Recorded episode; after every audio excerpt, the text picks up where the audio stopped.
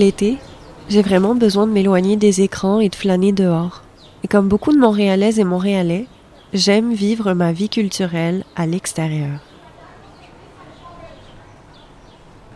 Je délaisse temporairement les galeries et les musées et j'aime plutôt observer les nouvelles murales qui suggèrent de nouveaux motifs au quartier. J'apprécie les installations éphémères qui embellissent l'été. Je m'émerveille devant une projection une fois la nuit tombée. J'écoute les passants qui jouent sur les pianos publics.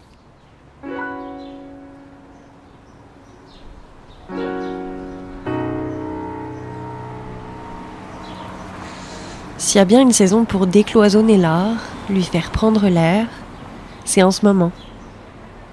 Au-delà du fait que cela ajoute des couleurs à la métropole, je suis intéressée par le fait que cette existence de l'art, en dehors des centres de diffusion traditionnels, provoque de nombreuses discussions et réflexions, puis notamment chez ceux et celles qui prêtent peu ou pas d'attention à l'art visuel lorsqu'il se trouve entre quatre murs. On dirait que je ressens aussi le don des artistes quand je suis face à de l'art public il y a un lien privilégié et direct entre le public et la créatrice ou le créateur d'une œuvre. Dehors, il y a rarement un cartel explicatif ou une médiatrice disposée à répondre à nos questions, mais il y a beaucoup, beaucoup de place pour alimenter nos imaginaires et juste contempler. L'art public, c'est souvent une rencontre hasardeuse sur notre chemin. C'est un clin d'œil en rentrant du travail. C'est une opportunité poétique là où on ne l'attendait pas.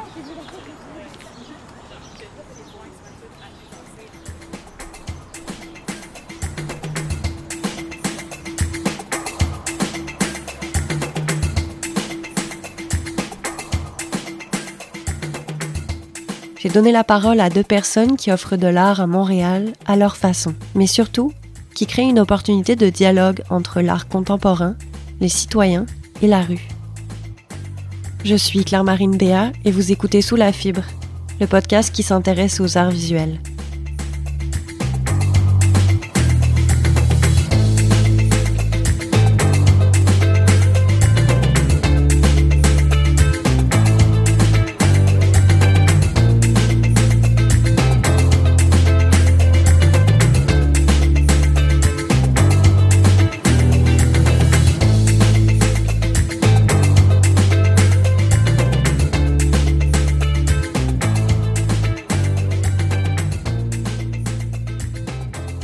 Commencer, j'ai un aveu à vous faire. On pourrait même dire que c'est une opinion pas super populaire en ce moment, mais je suis vraiment pas la plus grande fan des projections en intérieur. Moi, ça m'intéresse pas d'aller voir du Monet projeté sur un mur, euh, enfermé. C'est correct, vous avez le droit d'aimer ça, mais moi, c'est pas ma tasse de thé. Par contre, les projections d'œuvres en plein air, ça me fascine. Je trouve que ça confère à l'art visuel une toute nouvelle dimension, puis autant l'architecture que les sources lumineuses dans la rue deviennent des protagonistes à part entière. Le festival de projection mapping de Montréal, intitulé MAP, se déploie dans l'espace public depuis maintenant six ans. L'événement souhaite émerveiller petits et grands grâce à l'art numérique. J'ai donc discuté avec Tien Vu Deng, fondateur et directeur artistique du projet.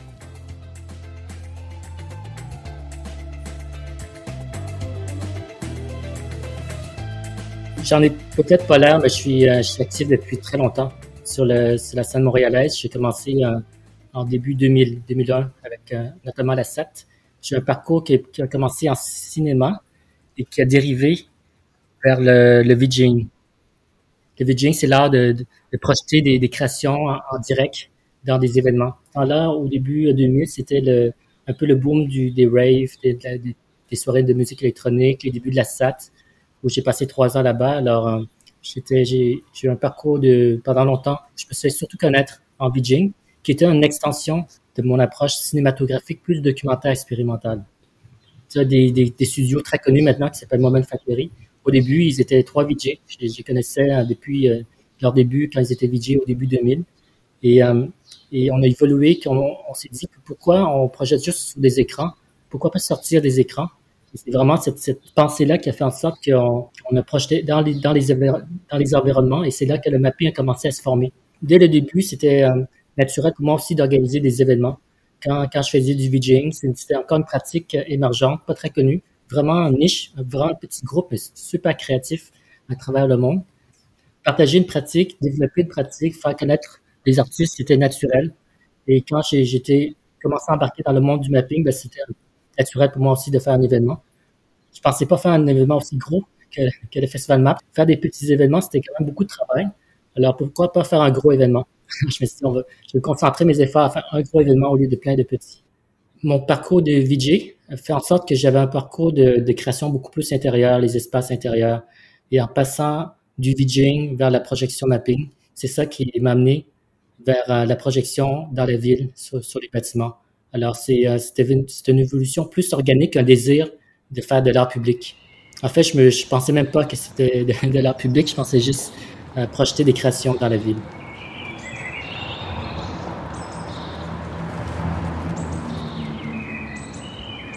En allant en extérieur, on, on rencontre vraiment la, la, population, la ville. Il y a quelque chose de, de très euh, ouvert, d'inspirant à utiliser la ville comme. Euh, puis c'est fascinant, c'est quand même incroyable qu'on peut utiliser la ville comme, comme canevas de, de création, un peu comme les artistes muralistes on a une approche similaire où au lieu de peindre, on projette de la, de la, lumière, projeter des créations sur mesure, sur un mur. Tu touches quand même un public qui est, qui est vraiment large. Euh, ça va des enfants aux personnes âgées. Selon toi, c'est quoi vraiment l'intérêt de l'art numérique et du mapping dans une perspective d'art public? Je pense qu'il y a plusieurs éléments de réponse.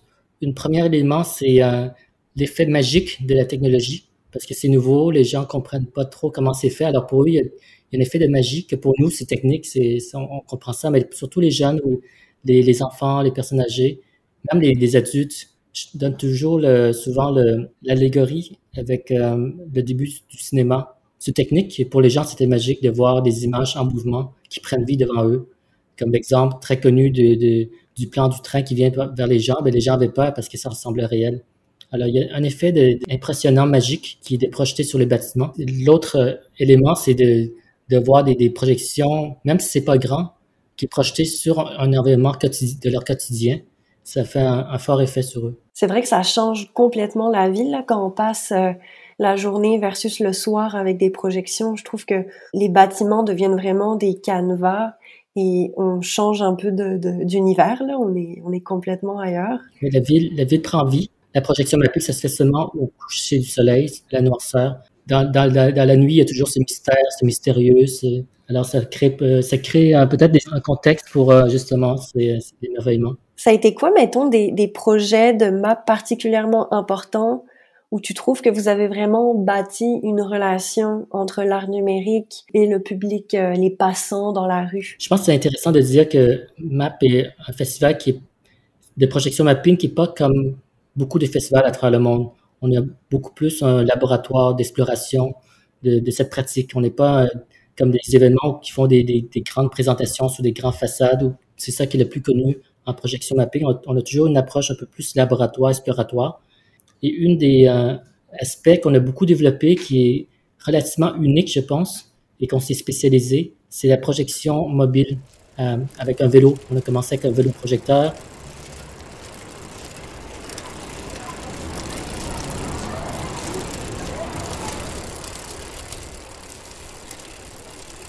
C'est pas euh, par hasard que dès notre première édition, on a eu un coup de cœur pour euh, l'artiste Vijay Suave qui, fait, qui à Sao Paulo. Il faisait euh, des promenades, des projections. Il, utilisait la ville comme, surface. Il projetait son vélo avec son vélo. Et on a tellement adoré ça qu'on l'a invité à notre première édition. C'est notre tout premier artiste international. Et il nous a montré à comment faire et on a continué. Il y a quelque chose, c'est une, belle image de, l'artiste qui, projette ses créations dans la ville en se promenant à vélo. Et on a voulu partager ça avec la, population. On a fait des ateliers. On a eu une application sur iPad euh, qui, permettait de créer des animations vraiment facilement et on a impliqué la population, surtout les jeunes. Est-ce que tu parles aussi justement de l'installation qui s'appelle la station de l'avenir ou est-ce que c'est là que le public est invité à dessiner puis à littéralement voir son dessin être projeté? Ce qui est complètement fou parce que je veux dire, on voit rarement, euh, surtout quand on n'est pas euh, un artiste d'envergure, on voit pas notre petit, euh, notre petit croquis à grande échelle. Avant, la station de l'avenir, on avait déjà le, projet qui s'appelle Map ton quartier, qui est justement des ateliers de création pour animer le quartier avec la, créativité des, habitants. Et le projet de la station de l'avenir est né suite à la pandémie où les espaces intérieurs étaient inaccessibles. Alors, on, a eu un programme de la ville pour animer l'espace public et on, a soumis le projet de la Station de l'avenir, qui était simplement une, maison qui se déploie dans l'espace public sur quatre tables où les gens, les passants pouvaient venir euh, créer et on projetait leur création le, soir dans leur quartier en se promenant. C'est toujours touchant de voir euh, les enfants qui dessinent, qui font une création sur un, un pad qui semble très innocent, euh, leur, leur, création très pure, et de, et de voir leur, visage quand ils voient la création qu'ils ont fait prendre vie. Pas, ils regardent même pas le projecteur, ils voient leur création qui est sur le mur et ils ont des gros yeux, la bouche ouverte et, ils n'y croient pas encore.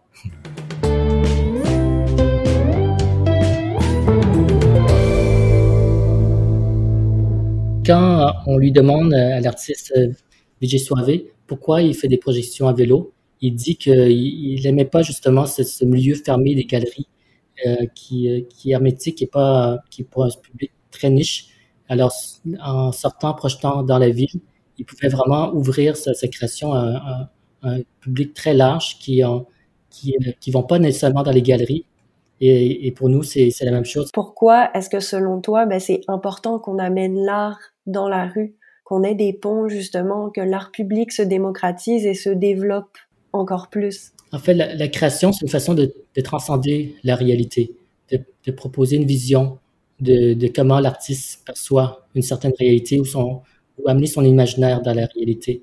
Et en amenant euh, là, dans l'espace public, on amène cette, cette porte comme un, portail vers une, inconscience, un imaginaire, soit pour mieux se comprendre ou soit pour ressentir des, émotions. C'est très abstrait, mais c'est une forme de portail si je peux, si je peux te relancer, euh, ces rassembleurs en fait, euh, de vivre l'art ensemble avec euh, des inconnus à côté de nous dans le cadre de l'espace public. J'ai l'impression, ça appartient à tout le monde et en même temps c'est des lieux souvent neutres. Ben là on se rassemble.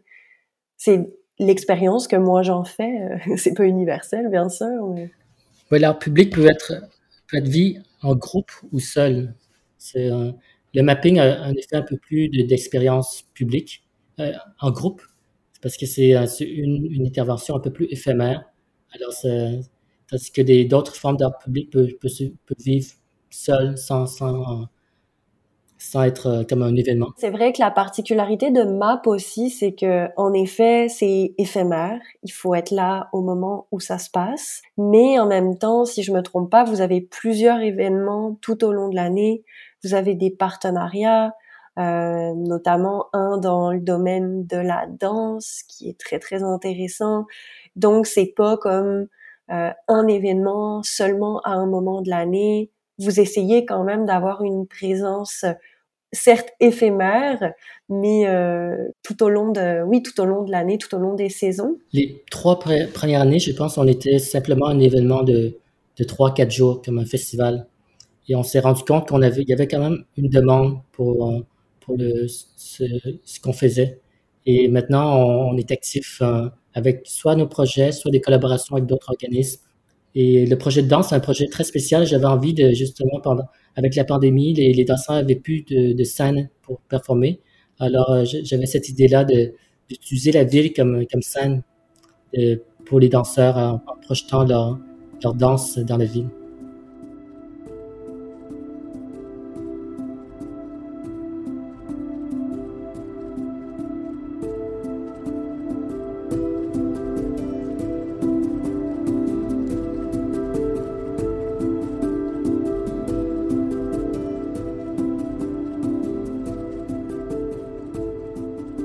Fait des projections à, vélo, il y a une, trame sonore qui joue, qui n'est pas nécessairement faite sur mesure. C'est plus une, trame qui, euh, qui, anime. Mais quand il y a des projections très précises sur un bâtiment, la trame sonore joue un, effet amplificateur. Euh, le rôle du son est, très important. Ça amplifie et complète la création visuelle.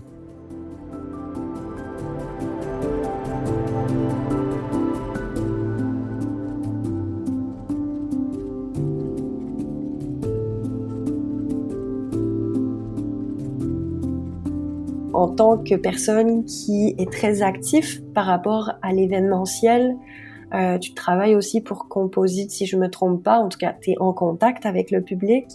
Euh, Qu'est-ce que tu aimerais voir naître à Montréal, dans la rue, dans les espaces publics? C'est une bonne question. Je n'avais pas parlé que j'ai été nommé sur le conseil d'administration du Conseil des arts de Montréal. Euh, je préside et je faisais partie du comité d'évaluation du conseil en art numérique du Conseil des arts de Montréal. J'étais récemment aussi euh, été élu sur le conseil d'administration du quartier des spectacles euh, de Montréal. Alors, euh, amener les différentes propositions artistiques dans la ville, c'est ça que, qui m'anime. C'est voir, la ville est un super terrain de jeu. Nous, on dit MAP, on, on transforme la ville en terrain d'expression créatif. Et la ville est, on est très attaché à, à, à, notre ville. Moi, je, je suis né au Vietnam et Montréal, c'est ma ville d'accueil. Euh, qui m'a qui, qui permis d'être où je suis maintenant. J'ai un grand attachement et je pense que beaucoup de Montréalais ont un grand attachement pour leur ville. Contribuer à amener euh, une vitalité, des propositions diversifiées, surprenantes, excitantes dans la ville. Je pense que c'est ça que, qui me pousse. Faire en sorte que, que la ville nous surprenne et la ville va nous surprendre avec nos gestes. La ville va pas nous surprendre tout seul. Nous sommes les, acteurs de cette ville. Tous ceux qui travaillent dans, l'événementiel, en fait, ce qu'on fait, que ce soit de la musique ou du théâtre, de la danse, de la projection mapping, ce qu'on fait, c'est qu'on amène une forme de, bonheur à la population, que ce soit sous différentes formes. Alors, notre travail est, vraiment pour rendre les gens heureux, de, les inspirer, de leur donner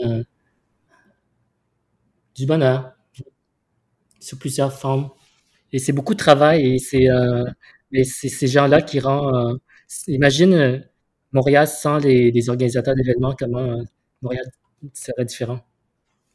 100%. Ce serait, euh, il manquerait clairement quelque chose à l'âme de Montréal. Puis, je pense que c'est ce qui fait sa beauté, c'est la multiplicité de projets, euh, l'aura créative qu'elle dégage grâce aux personnes qui l'habitent et qui, qui la subliment en fait. Donc, même si on est actif au cours de l'année, on a quand même un, événement important qui est notre festival, qui, prend la forme d'une fête de quartier numérique. L'esprit de, communauté et de quartier est important pour nous. Alors, on a l'événement vers la fin septembre au skatepark Van Et c'est là qu'on a eu notre toute première édition avant même qu'il y ait un skatepark et qui est maintenant devenu un, lieu, un skatepark multifonctionnel qui peut recevoir des événements. Et euh, on a aussi un événement important pour, euh, au Parc Laurier. On va animer le Parc Laurier la semaine et le week-end de l'Halloween. Et le, le, chalet du Parc Laurier, c'est un bâtiment que, que, les gens, certains le remarquent, certains ne le remarquent pas. Il est très mystérieux, les gens ne savent pas trop euh, qu'est-ce qu'il y a dans ça. Et euh, alors, les gens vont pouvoir euh, découvrir l'intérieur qui est magnifique, le deuxième étage tout, ouvert du chalet Laurier. L'idée, c'est de faire un espace hybride, immersif, lounge, festif, expérientiel dans le, le chalet Laurier.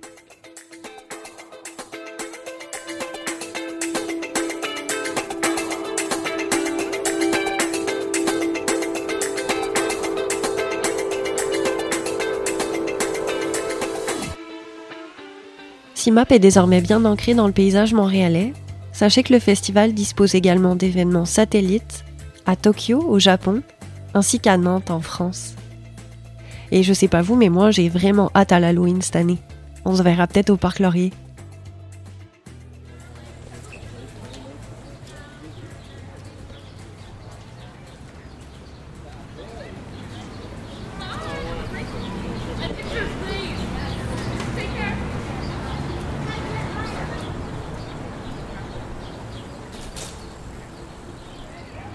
Qu'est-ce qu'ont en commun le 828 Mont-Royal et le 5758 Saint-Laurent?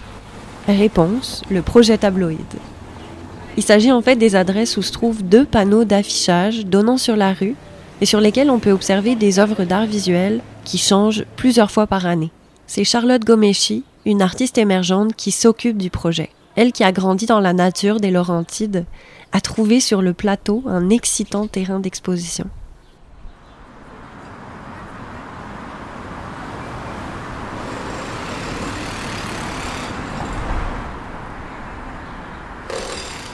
En fait, c'est mon copain qui me parlait de qui voulait peut-être avoir une œuvre installée publiquement à Toronto. Tu sais, j'en avais pas vraiment vu à part des des graffitis ou tout ça, des l'art mural et tout ça, mais Il y a aussi une œuvre de Guillaume Simoneau qui est accrochée euh, proche de la station Laurier, là, sur Saint-Joseph. Fait que comme je connaissais ça, mais c'était pas mal tout. Puis quand j'ai emménagé euh, sur euh, Montréal, en fait, j'habite où est-ce que le premier tableau dans le fond.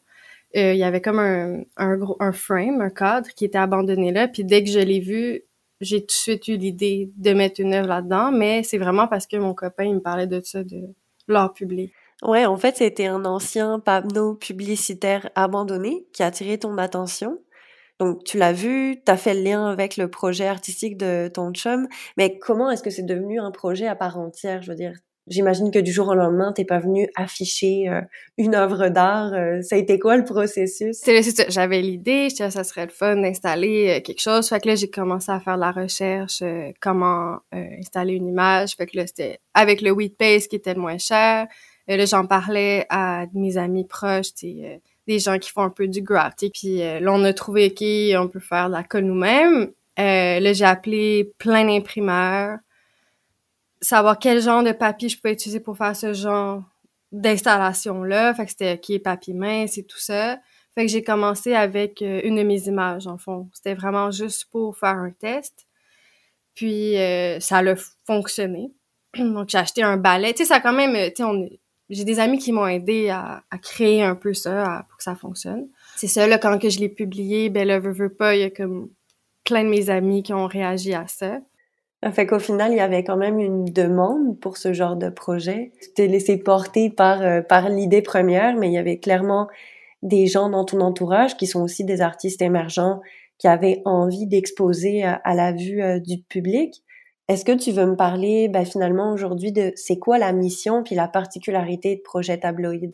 Mais dans le fond, quand j'ai voulu créer ce projet-là, c'était euh, parce que je trouve que c'est difficile d'exposer dans la vie. Puis je venais de finir mon bac, puis c'était la pandémie aussi, là, fait qu'il n'y avait pas grand-chose qui se passait je trouvais ça comme dommage euh, aussi de pas avoir accès à des euh, demandes de subventions pour faire nos projets parce qu'on est encore des artistes émergents. Enfin, tu sais, on est comme même pas émergent, on est vraiment débutant, on dirait, quand tu sors de l'école. T'es comme dans un entre-deux.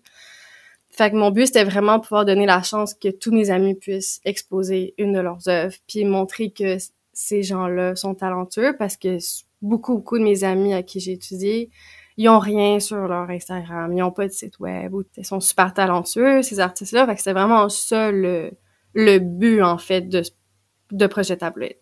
Puis là, maintenant, c'était un peu de mettre, c'est pas juste la photo, on peut mettre aussi comme la sculpture, euh, la peinture. Donc, c'est un peu mélanger le tout. C'est sûr qu'au final, ça reste une photo. La technique d'affichage, est-ce que tu veux m'en dire un petit peu plus? Euh, tu as dû faire de l'essai-erreur, tu parlais tantôt. Ce qui est intéressant à savoir, c'est que ça reste un mois au total et après ça tourne. C'est marrant parce que je trouve qu'après il y a le passage du temps, s'il pleut, s'il neige. Euh, je suis allée voir une œuvre au début de l'affichage versus dans les derniers jours. Elle vit un peu avec euh, avec la rue, avec la saison. Fait que parle-moi un peu du comment t'as appelé ça? Du oui. ouais, qu'est-ce que c'est dans le fond? Est-ce que c'est quelque chose qui est souvent utilisé en, en art urbain? Ouais, euh, dans le fond, je sais pas si tu connais le grand artiste Banksy, on va dire, mais lui, il utilisait ça. Euh, puis Publicité Sauvage, c'est en fond, c'est eux qui se chargent de mettre toutes les euh, posters publicités en Montréal. Puis c'est ceux qui utilisent, eux, ils ont comme clairement une genre de colle mieux que la mienne. Je sais pas qu'est-ce qu'ils utilisent. eux, ça doit être des années d'expérience. Mais moi, c'est vraiment de la farine puis de l'eau puis je le fais bouillir, puis ça devient de la colle. Mais c'est sûr, comme il y a eu beaucoup d'essais-erreurs au début, il y avait quand même des motons. Euh, des fois, je brûlais un peu la colle, fait que ça faisait des petites traces euh, brûlées un peu. Euh, j'avais aussi, j'ai imprimé à un imprimeur spécifique au début, puis à un moment donné, les prints commençaient à déchirer. Euh, pour je sais j'ai jamais compris après un an ça commençait à déchirer fait que là c'était le gros stress à chaque fois euh, là je le faisais réimprimer ça le refaisait fait que j'ai changé. Maintenant je le fais avec publicité sauvage vu qu'ils sont spécialisés là-dedans là c'est le papier qu'il me faut. Là depuis j'ai pas de problème mais c'est ça le papier euh, l'été là comme ce que je réalise c'est que l'image il y a comme on dirait un genre de filtre par dessus on voit un peu moins bien l'image. Mais ça c'est après comme trois semaines puis l'hiver, c'est vraiment stressant parce que quand tu installes la colle, tu la colle est un peu chaude, puis là, il fait froid, fait que là, ça gèle. l'artiste peut pas l'installer. Là, d'habitude, je leur laisse comme mettre la colle, mais là, c'est trop stressant, faut aller hyper vite. Puis ben là, ça crée un peu de frost. Fait que ça, c'est le petit désavantage. Là. Il y a comme un fil par-dessus, mais les artistes sont, sont au courant là, avant. Mais je trouve ça intéressant parce que ça fait partie de l'expérience aussi de l'art public, encore plus quand c'est éphémère au point que c'est quoi, c'est quatre semaines. C'est pas une murale qui est faite pour euh, quatre, cinq années. Là. Ça fait partie du, du plaisir de voir une œuvre qui vit selon la saison à laquelle elle est exposée. En tout cas, moi, j'y vois un certain intérêt Parle-moi un petit peu de la réaction des passants, mais aussi des commerçants qui sont dans les environs. Tu sais, avant, c'était genre un panneau publicitaire laissé à l'abandon, puis là, c'est rendu une œuvre d'art qui change. Euh, ça doit les intriguer. J'imagine que certaines œuvres doivent les attirer, d'autres peut-être qui se questionnent un peu plus. Je vois pas vraiment la réaction des gens comme euh, à part si on l'installe. Tu quand on l'installe, je vois les gens ils s'arrêtent, ils regardent. Des fois, il y en a qui posent des questions. Ou, tu sais, je pense mes collègues, des fois, ils me, ils me disent qu'ils répondent à des questions, mais c'est plus, exemple, le voisinage. Au début, ils réagissaient quand même beaucoup. Ils trouvaient ça vraiment le fun. Euh, juste en bas, c'est une crèmerie, puis eux sont au courant, puis eux, ils trouvent ça vraiment le fun. Mais je pense que le monde aime ça.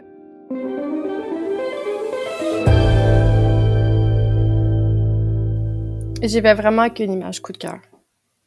Euh, j'y vais aussi avec une image qui rentre dans le format. C'est ce qui est le plus difficile, en fait. J'essaie d'avoir des images qui frappent l'œil quand même. Euh, L'hiver, j'essaie d'aller avec des couleurs un peu plus euh, noires et blanches, juste, parce que des fois, les couleurs sortent moins bien à cause euh, quand ça fait un petit frost. Maintenant, il y a deux lieux d'affichage. Le deuxième, il est sur l'une des façades de la boutique Atelier B dans le Myland, sur euh, le boulevard Saint-Laurent. Euh, qu'est-ce qui s'est passé entre ce premier lieu d'affichage, un peu test, un peu euh, euh, le hasard, et ce deuxième lieu d'affichage qui, by the way, est juste à côté de chez moi. Fait que clairement, on était fait pour se parler, Charlotte. comment est-ce qu'il y a eu cette opportunité Comment est-ce que tu fais évoluer ce deuxième lieu d'affichage? En fait, c'est Anne-Marie qui est que Atelier B qui m'a contacté tout simplement eux, ils, ils affichaient déjà une image. Je pense que ça faisait peut-être deux ans qu'ils avaient la même. Puis là, elle m'a demandé si ça me tentait de commissarier avec tabloïd. J'ai dit oui. Euh, je trouve que c'est vraiment un beau petit magasin. Puis euh, ça fonctionnait vraiment bien.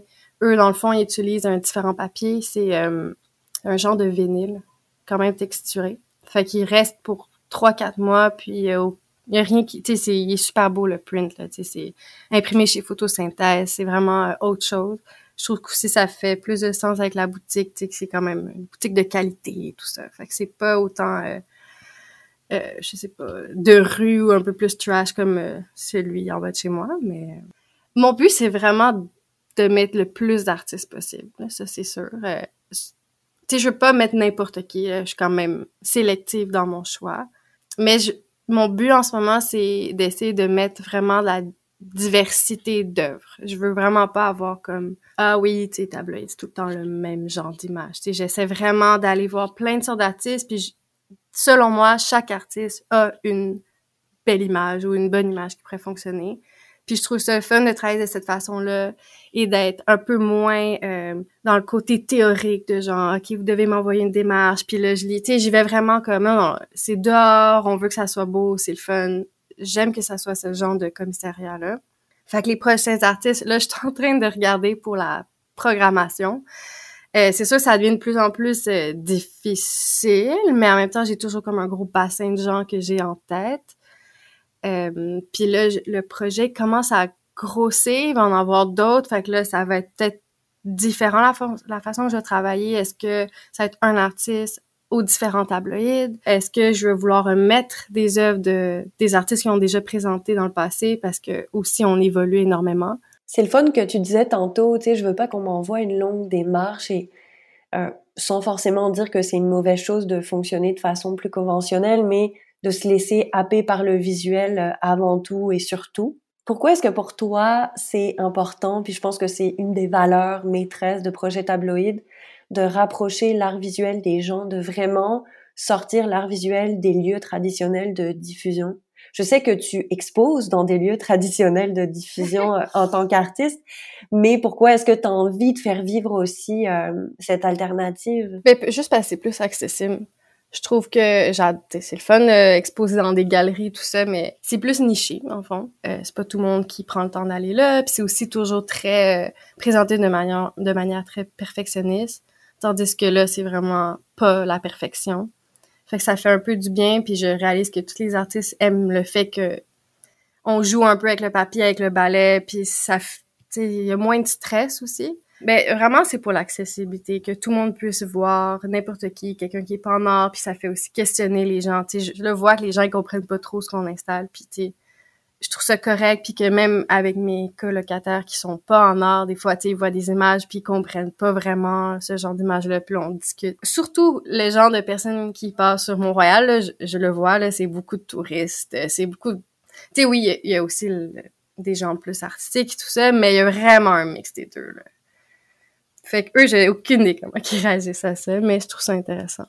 Ça me donne envie d'aller faire un vox pop puis de mettre en bas d'une œuvre et de demander aux gens qu'est-ce qu'ils voient, qu'est-ce que ça évoque chez eux. Euh, parce que c'est vrai qu'on que finalement tu, tu c'est comme une offrande au public là, tu l'offres aux passants puis après ils sont ils sont libres ou pas de de réagir avec, euh, de d'y penser, de dire ah tiens ça c'est c'est étonnant ou j'aime pas ça ou Qu'est-ce que Projet Tabloïd t'a appris? Parce que ça fait quand même deux ans que ça existe, donc j'imagine que les choses, elles ont évolué puis que tu as déjà pu faire quelques bilans.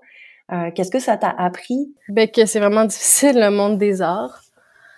J'ai appris, ben, plus au niveau monétaire, que c'est super compliqué aussi, puis le, tout le, le OBNL, l'organisme, essayer de comprendre où est-ce que je fit, euh, ben j'ai appris aussi par beaucoup d'artistes, je veux dire juste leur manière de travailler, j'ai appris beaucoup d'eux. Euh, vu que je vois qu'il y a beaucoup de gens qui réagissent de tout plein de domaines, ça me donne envie de de l'expand. Puis j'aimerais ça que des quartiers comme un peu plus éloignés puissent bénéficier de ça aussi. Fait que des des jeunes qui ont pas la chance d'exposer ou qui savent pas comment faire, mais j'aimerais ça que eux ils puissent le faire aussi. Euh, j'aimerais ça que là, ça soit plus accessible, exemple, dans les hôpitaux ou dans, tu sais, comme on dit que ça me donne le goût de expand le projet parce qu'il y a des gens qui m'en parlent de, ah, tu sais, euh, quelqu'un que je connais qui est infirmière qui dit, il manque de l'art dans les hôpitaux, mais semble que ça serait le fun qu'un projet comme ça puisse se rendre là. Fait tu sais, j'apprends beaucoup que, dans le fond, l'art, ça fait vraiment du bien aux gens. Il est supposé d'avoir deux autres tabloïdes, euh, donc peut-être un dans Place Henri et un dans euh, Monclin. On peut retrouver la totalité des œuvres qui ont été exposées sur ton site web, sur le site web de Projet Tabloïd. Ça c'est le fun parce que ça fait des, on fait une découverte, mais c'est pas euh, si le mois prochain on passe sur Mont-Royal ou Saint-Laurent puis il y en a une autre, on peut quand même retrouver euh, l'artiste pour lequel on a eu un coup de cœur. Et tu as aussi récemment lancé un podcast où est-ce que tu parles où tu parles avec des artistes est-ce qu'il y a des projets en art public que tu admires, euh, que ce soit à Montréal ou ailleurs, autant des choses qui t'inspirent que vraiment des coups de cœur que tu as envie de partager? Euh, oui, ben, veux, pas, il y a Contact Photo à Toronto. Euh, J'y suis allée pour la première fois cette année, puis il y a vraiment beaucoup euh, d'art public, puis ça, c'était vraiment impressionnant parce que c'est des, des dimensions vraiment il y en a partout euh, dans, à Toronto. Fait que ça, c'est vraiment, vraiment le fun à, voir. Il y a un autre qui s'appelle Reclaim Award qui est à, en Allemagne. Qui, dans le fond, eux, ils ont pris des, des anciens panneaux euh, publicités, mais des gros. Puis là, ils mettent des œuvres. Puis ils font des appels à chaque année. Ça, c'est pas mal les deux projets d'art public euh, qui m'interpellent.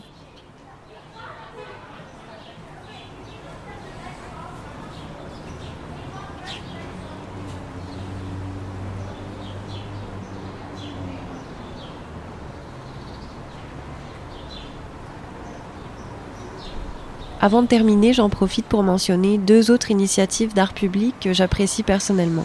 Il y a AUM, Art Urbain Montréal, qui expose dans la rue des œuvres d'artistes locaux, l'excellent festival Art Souterrain, ainsi que le festival Passage Insolite de Québec. Sachez que sur le site web artpublicmontréal.ca, vous pouvez retrouver un répertoire de toutes les œuvres d'art exposées dans la métropole, à l'extérieur. Je suis super curieuse de connaître votre œuvre ou votre initiative en art public préférée, alors n'hésitez pas à m'écrire.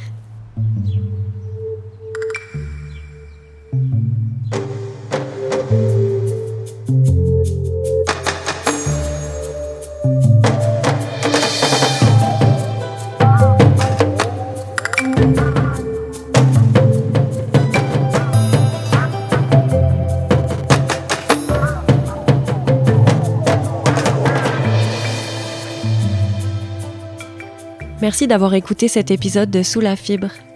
J'en profite pour vous rappeler que je réalise, produis et anime le podcast toute seule. Alors chaque mot d'encouragement, chaque petit commentaire qui me témoigne de votre intérêt, c'est super précieux pour moi. N'hésitez pas à partager l'épisode et le podcast sur vos réseaux sociaux et surtout à en parler autour de vous. Merci beaucoup à Charlotte Gomeshi et à Tienne Vudeng. J'espère que cet épisode vous aura donné le goût de vous émerveiller un peu plus devant chaque petite offrande artistique qui se trouve sur votre chemin. À bientôt.